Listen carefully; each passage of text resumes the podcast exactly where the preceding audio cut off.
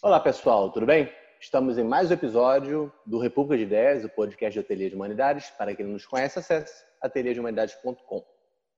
A gente chegou no quarto episódio da série Vila Morena, do República de Ideias, onde a gente se dedica a fazer um debate sobre as ideias e a cultura portuguesa, dialogando com dois livros publicados pela Ateliê de Humanidades Editorial.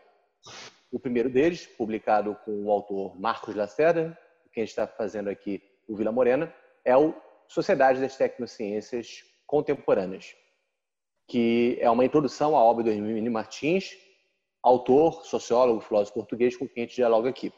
Pela boa-vindas ao Marcos. Olá, Marcos, tudo bem? Olá, André, tudo bem? Tranquilo. E o segundo livro é o Sociologia das Tecnociências Contemporâneas, que foi organizado por mim mesmo, André Manheri, e com Marcos Lacerda, que apresenta é, os pesquisadores da, da Escola de Sociologia da Universidade de Lisboa, principalmente José Luiz Garcia, que é o líder e também discípulo do Hermínio Martins, mas também não só discípulo, um sociólogo com um pensamento também bastante original. Vamos conversar hoje, na continuidade do episódio anterior, sobre o livro Sociedade das Tecnociências de Mercadorias. Marcos, vamos primeiro recapitular é, o que, que a gente falou no último episódio para que a gente consiga amarrar aí com o de hoje? Bom, é, a gente tinha visto no último episódio uma das faces da, do que eu chamei no livro de dialética do esclarecimento à portuguesa, né? que era o discurso mitopoético. O que a gente viu é que era, era uma espécie de discurso que existiria, é um pressuposto, na verdade, que existiria uma dimensão do real que só poderia ser codificada, digamos assim, né, pela poesia, pela linguagem originária, pelo profetismo, né, e que seria algo inalcançável em grande medida pelas formas de racionalidade. Portanto, essa, isso é o que isso é o que significa a ideia do discurso mito-poético. Depois a gente viu que havia um vínculo desse discurso com formas de interpretação de fatos históricos de Portugal e a gente discutiu no, no final né, da, do vídeo anterior a tese, digamos assim, do imenso Portugal, né, a partir do Agostinho da Silva. Então, seria possível analisar fatos históricos de Portugal, colocando em, em de forma em destaque né, a uma perspectiva mais propriamente mitopoética do que racional crítica. A contraface, né, portanto, do discurso mitopoético seria o discurso racional idealizante. É, o que caracteriza esse discurso é o exato oposto, digamos assim, das teses do discurso mitopoético. Na verdade, é, são as formas de racionalidade que são as, as formas mais capazes de revelar e nos fazer compreender bem, com clareza, com esclarecimento, com discernimento, os fatos históricos de Portugal. Uh, e não só, né? Então, a, o, a pessoa, se o personagem principal do discurso mito poético era Agostinho da Silva, no caso do discurso racional idealizante, é o Antônio Sérgio. E o Antônio Sérgio, curiosamente, é contemporâneo ao Agostinho da Silva, é, estiveram juntos na revista Seara Nova. E o Antônio Sérgio tem até um vínculo também com o Brasil. Tá? Ele escreveu, por exemplo, o prefácio de livros do Gilberto Freire, ele esteve no Rio de Janeiro num período que antecede o modernismo. Então, a figura que teve alguma conversa com intelectuais, interessante conversa com intelectuais brasileiros, né? E que eu diria que, o, na perspectiva do Antônio Sérgio, o discurso mitopoético e, sobretudo, a, a ideia do imenso Portugal, né? a ideia de uma espécie de grandeza mítica, de uma missão é, quase religiosa né? de Portugal, seria, na verdade, uma espécie de uma espécie de espectro, uma espécie de forma cadavérica de pensamento, que constrói, no fundo, nevoeiros irracionalistas, que acabam criando é, é, é, interdições para a compreensão exata do país, em todas as suas dimensões, seja numa dimensão social, histórica, política ou mesmo cultural. Um texto significativo do do Antônio Sérgio é um texto chamado Espectros, justamente esse título. É, nele, o, o, ele mostra quanto que a, havia naquele momento, início do século XX, e muito por conta da predominância desse discurso mitopoético, uma espécie de dissonância entre a produção de pensamento em Portugal e a realidade concreta.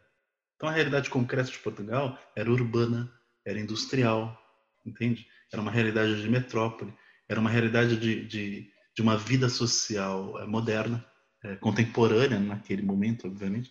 E, no entanto, a categorização era absolutamente dissonante, era absolutamente é, é, discutível, porque era uma categorização que se usava de termos e de formas de pensamento que eram que acabam gerando, acabavam gerando muito mais fantasmagorias, né? muito mais, voltando ao termo espectros, muito mais abordagens anacrônicas e antiquadas do que propriamente uma análise justa daquele período. E muito mais armadilhas, muito mais ilusões, digamos assim.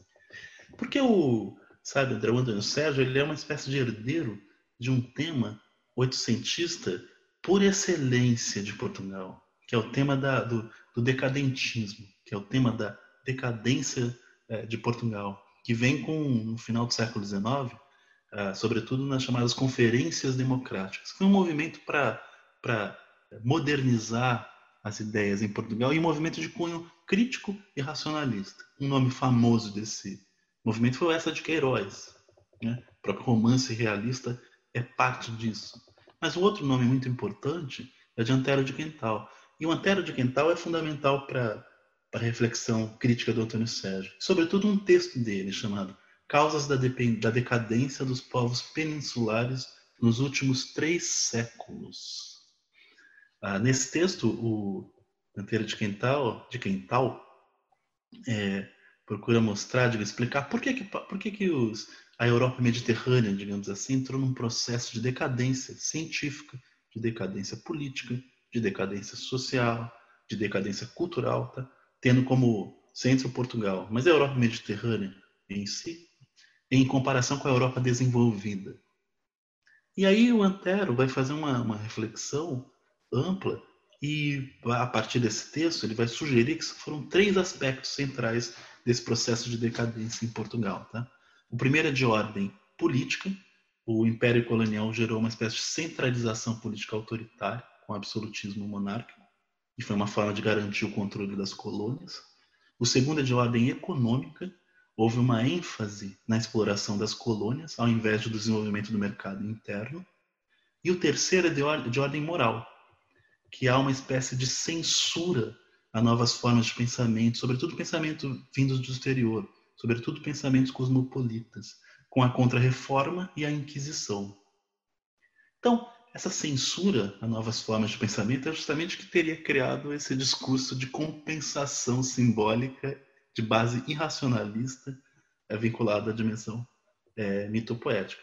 Esses três fatores, digamos assim, seriam os que explicariam essa defasagem de Portugal em relação à Europa desenvolvida. Esse mesmo tema foi tratado pelo Antônio Sérgio. Esse mesmo tema foi tratado pelo Antônio Sérgio em três grandes textos, vou citá-los. O problema da cultura e o isolamento dos povos peninsulares, as duas políticas nacionais e o reino cadaveroso. É, eu diria que nele o Antônio Sérgio amplia a abordagem do Antero de Quintal. De fato, ele retoma essa crítica. A Contra-Reforma e a Inquisição, de fato, criaram um, um, um isolacionismo cultural, tá? porque elas desestimulam e punem a busca por ideias novas, por ideias cosmopolitas, sobretudo por ideias vinculadas às vanguardas científicas, às vanguardas do pensamento filosófico no Ocidente europeu. O colonialismo, por sua vez, estabeleceu, na perspectiva do Antônio Sérgio, que é muito aproximada com a do Antero de Quental, uma espécie de educação guerreira, mais da conquista de novos territórios, né, do que da preservação e do cultivo de Portugal. Veja a aproximação com a temática do, do Antero, né? E, uh, ou seja, de um lado você tem uma cultura da educação guerreira, tá? Que é uma cultura da, do que ele chama de política do transporte e do outro, que seria o ideal, teria que ter uma cultura da educação cultivada, do cosmopolitismo cultural e da prática da política de fixação, portanto, o contrário da, lógica de conquista. Tá? É, e aí eu acho que a coisa ganha uma dimensão bastante, eu diria, significativa, né? Porque, em grande medida, e aí vem um projeto do Antônio Sérgio que é racional, epistêmico, digamos assim, e é também um projeto de reforma social e política. Por quê? A superação desses aspectos associados à decadência portuguesa teriam que se dar através de uma duplação. Tá? Uma reforma das mentalidades, de um lado, e do outro lado, uma reforma social. É, o que seria a reforma das mentalidades? Seria uma, ela, ela se passaria necessariamente pela negação do discurso mito poético. Entendeu? Porque esse discurso acaba, no fundo, sendo uma espécie de justificativa ou de tentativa de legitimação nacionalista do colonialismo, da contra-reforma e de uma política de conquista de território. Tá? Ah, e, ao mesmo tempo, esse discurso gera os nevoeiros, os espectros, as fantasmagorias, como a gente falou, de, ah, as dissonâncias entre o tempo presente e as formas de pensamento, tá? e a incapacidade de reconhecer a decadência, porque acaba, acaba se folclorizando a decadência com esse neosebastianismo místico, entendeu? O neosebastianismo místico acaba por folclorizar a decadência e criar uma interdição ao pensamento. Daí a importância do pensamento racional. A importância de um racionalismo, na, na perspectiva do Antônio Sérgio, até de base neocantiana. Só com esse processo inicial da reforma eh, das mentalidades, eh, seria possível um segundo processo, que é o da reforma social. E esse processo da reforma social se, teria que se dar primeiro no âmbito da educação. Então teria que haver uma espécie de remodelização da educação pública, uh, tendo agora como base uma perspectiva racional, crítica e cosmopolita, e uma base normativa uh, política ligada a uma perspectiva democrática e liberal. Então você tem umas duas dimensões da proposta intelectual do Antônio Sérgio, uma primeira uma reforma das mentalidades e, portanto, um contraponto tá, ao discurso mito poético e uma retomada das discussões do, da, da, crítica à decadência uh, portuguesa, né, de base racionalista e, realista, tá? e, de outro lado, uma, isso como condição de possibilidade para uma reforma social profunda na sociedade portuguesa. Entendeu? Essa reforma viria num período associado, um período de abertura democrática, que é o período do republicanismo, do início do século XX. Tá? Só que foi interrompido um pouco o, projeto do. Pouco não, foi interrompido definitivamente o projeto do Antônio Sérgio com a ditadura de 26. Que ele, é ele vira uma espécie de estrangeirado, ele é obrigado a se exilar. Algo muito parecido com o Mário de Andrade. O Mário de Andrade também tinha um projeto de reforma das mentalidades e de reforma social que foi interrompido pela ditadura do Estado Novo. Tem mais algum outro autor que faça parte dessa vertente é, racionalizante? Por exemplo, o Godinho também seria um deles? É, o, Vitorino Magalhães Godinho é um ótimo exemplo, porque ele faz esse mesmo processo para o âmbito do, do, propriamente do, do estudo da, da história. Então é necessário fazer esse processo de racionalizar as formas de interpretação da história é, é, portuguesa e dos próprios cursos de história, portanto, estendendo para a educação pública no sentido mais amplo. Então, o Vitorino Magalhães Godinho dá continuidade a isso, é parte dessa, desse projeto né, intelectual e, e interessante porque é significativamente voltado para a questão da, dos estudos da história. Portanto, é necessário fazer uma revisão dos estudos da história, dos, dos, é, descobrimentos mas não só, tá? até antes, a partir de uma perspectiva mais racional. Portanto, o processo das descobertas se deu de, a partir de uma racionalidade metódica, não de um delírio místico de, de grandeza para se construir uma humanidade comum. Não, uma racionalidade metódica, um plano racional estabelecido por, por, por Portugal. Entendeu? Muito mais, menos a lógica da, do, para usar o, o, o, Sérgio Buarque, mesmo menos a lógica do aventureiro, né, e mais a lógica do, da, do, do organizador racional. Gente escuta você falar a respeito dessas duas vertentes e a crítica que a vertente racional idealizante faz a, a, ao reino cadavérico, no caso do Antônio Sérgio falando, é, e sobre esse mito sebastianista que acaba surgindo na história de Portugal como uma forma de, de resistência ao processo de modernização, não de pensar em alguns momentos da história do Brasil, né? É, como, por exemplo, como você falou, no período de Mário e também, eu acho que bastante no, no período contemporâneo, né? o sebastianismo deixa de retornado fortemente no Brasil de hoje.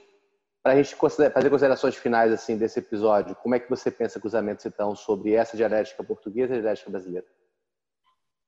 Sim, é, é, eu vou fazer esse cruzamento é, é através de um intelectual português, né?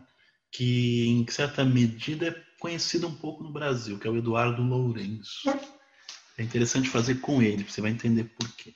Porque, na perspectiva do Eduardo Lourenço, essas duas facetas, elas no fundo são mitologias compensatórias. Ambas.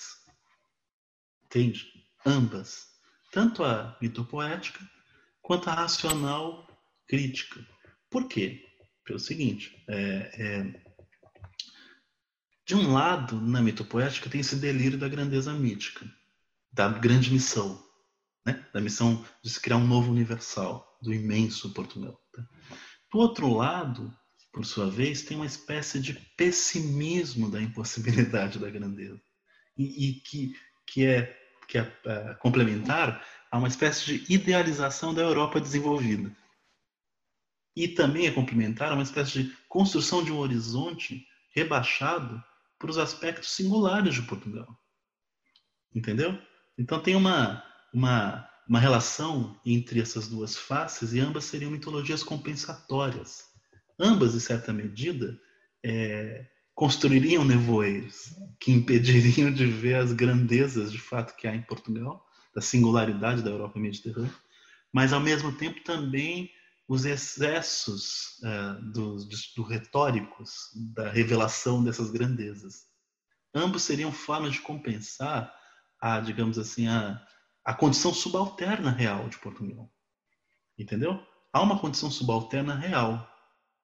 E, essa, e, e essas duas faces da dialética do esclarecimento, a portuguesa, geram desvios imaginários que impedem de encarar frente a frente essa, essa condição subalterna.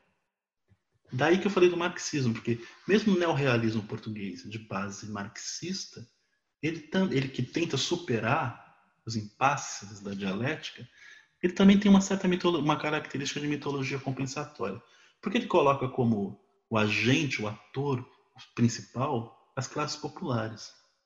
Ele, em certa medida, idealiza as classes populares. Tem um olhar sobre as classes populares que é de base idealizante e que seria uma espécie de, também de compensação. Somos um grupo um país subalterno, temos um, um segmento da sociedade que é potencialmente revolucionário, que precisa ser chamada a atenção. É, é, é, é assim, também uh, de base compensatória, é também de base, é, digamos assim, mitológica. É curioso, né? Porque o, o Eduardo Lourenço mostra, no fundo, faz a crítica dialética do esclarecimento à portuguesa. Entendeu?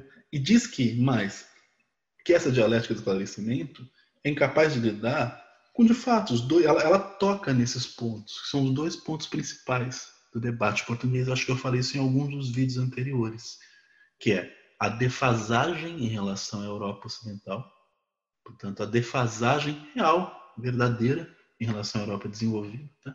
e, o, e o colonialismo como grande impensado. Então, são esses dois grandes temas. Ah, que atravessam o campo intelectual português, que essa dialética do esclarecimento os, os, os, apresenta, né, os revela, mas ao mesmo tempo obscurece, porque justamente se nega a lidar com essa condição subalterna real. E isso é bem Brasil contemporâneo também, né? isso é bem Brasil contemporâneo. A gente fica bambeando né, entre um discurso de grandeza meio quixotesca, né? de um lado, e do outro lado um fatalismo decadentista. Não tem jeito. Né? O Brasil não vai dar certo. E, de fato, a gente está bambeando aí E essa, essa insight do Eduardo Lourenço foi utilizado por muitos artistas intelectuais brasileiros uh, no século XX para pensar o Brasil, sabe? Dizia que o Brasil estaria nessa bambeando entre desejos de grandeza e sentimentos de fatalismo decadentistas. Então, artistas brasileiros usavam isso como se fossem sites assim originais, mas na verdade, lamento, isso vem lá do Eduardo Lourenço e de um debate interessante no, no, no, no campo de ideias é, português.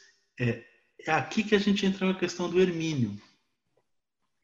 Porque é, eu diria que o Hermínio ele não desconsidera o discurso mitopoético da singularidade portuguesa, tá? E ao mesmo tempo ele não desconsidera a importância das críticas racionais e idealistas a essa singularidade. Bemino já afirmou que Antônio Sérgio era o grande intelectual português do século XX. Entendeu? É o grande intelectual português é, é, do século XX. E o que o diz é, ok, é, é, é, no entanto, na própria Constituição da Modernidade há inúmeros exemplos de discurso mitopoético. Tá certo? O messianismo, messianismo judaico, o materialismo místico e a mística cabalística uh, de parte do marxismo heterodoxo, certo? A discussão sobre as correntes profundas da vida social não institucionalizadas no Durkheim, que você conhece muito bem. A, questão da audição, da necessidade de audição da musicalidade religiosa, de que fala o Weber. O messianismo político do Ernest Bloch. Então, tem, tem muitos exemplos de, de, da presença dessa dimensão e ela é importante também porque ela, ela faz com que se permaneça no debate sociológico questões ligadas às, à disputa de valores últimos, questões ligadas ao próprio sentido da condição humana, entendeu? Questões ligadas ao valor de sentido da existência de si, de nós e do mundo. Portanto, questões que poderiam ser consideradas meramente especulativas, metafísicas, coisas da literatura, mas precisam estar presentes no trabalho sociológico também. Entendeu? E a sociologia precisa estar atenta a essa. A sociologia, eu diria, precisa saber é, se colocar à disposição para a audição do, do, das conversações do Santo Anjo da Guarda. Se lembra? Do Fernando Pessoa. Porque, de fato, existem dimensões do real que fogem às formas de racionalidade. Né? Agora, evidentemente que as formas de racionalidade precisam estar presentes.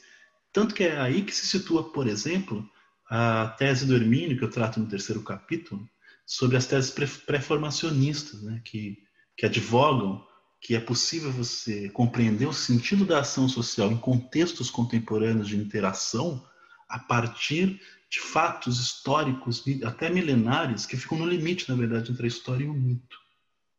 Você veja, é possível você conferir sentido da ação social muito além desse contextualismo preguiçoso e, e enfadonho que toma conta do campo das ciências sociais e da sociologia atual, né? Então, é possível você ter uma, uma, uma perspectiva ampla, de longo alcance, sabe? De, de longo alcance ontológico, entendeu?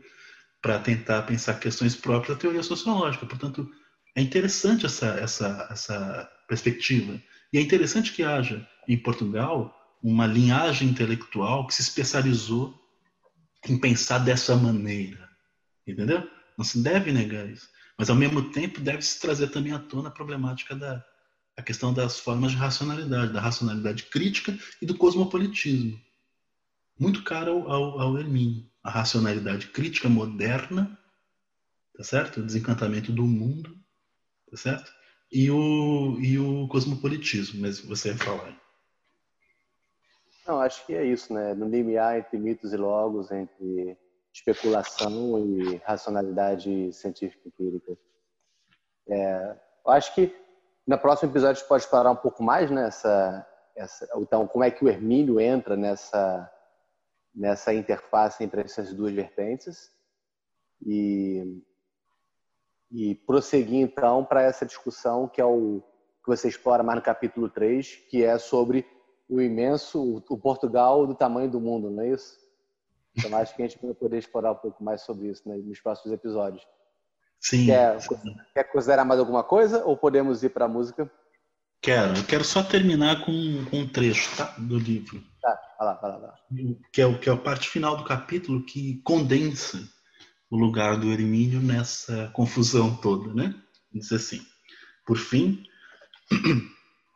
Martins estaria situado na condição de crítico à própria dialética do esclarecimento, pouco propenso a se vincular totalmente a qualquer uma das vertentes, seja mito-poética, seja racionalista idealizante, sem negar a importância da imaginação mito-poética como forma de exercício da razão e sem, ao mesmo tempo, negar a importância da razão como forma de conferir consistência e verdade ao discurso, Martins se situaria, se situaria no meio de fato.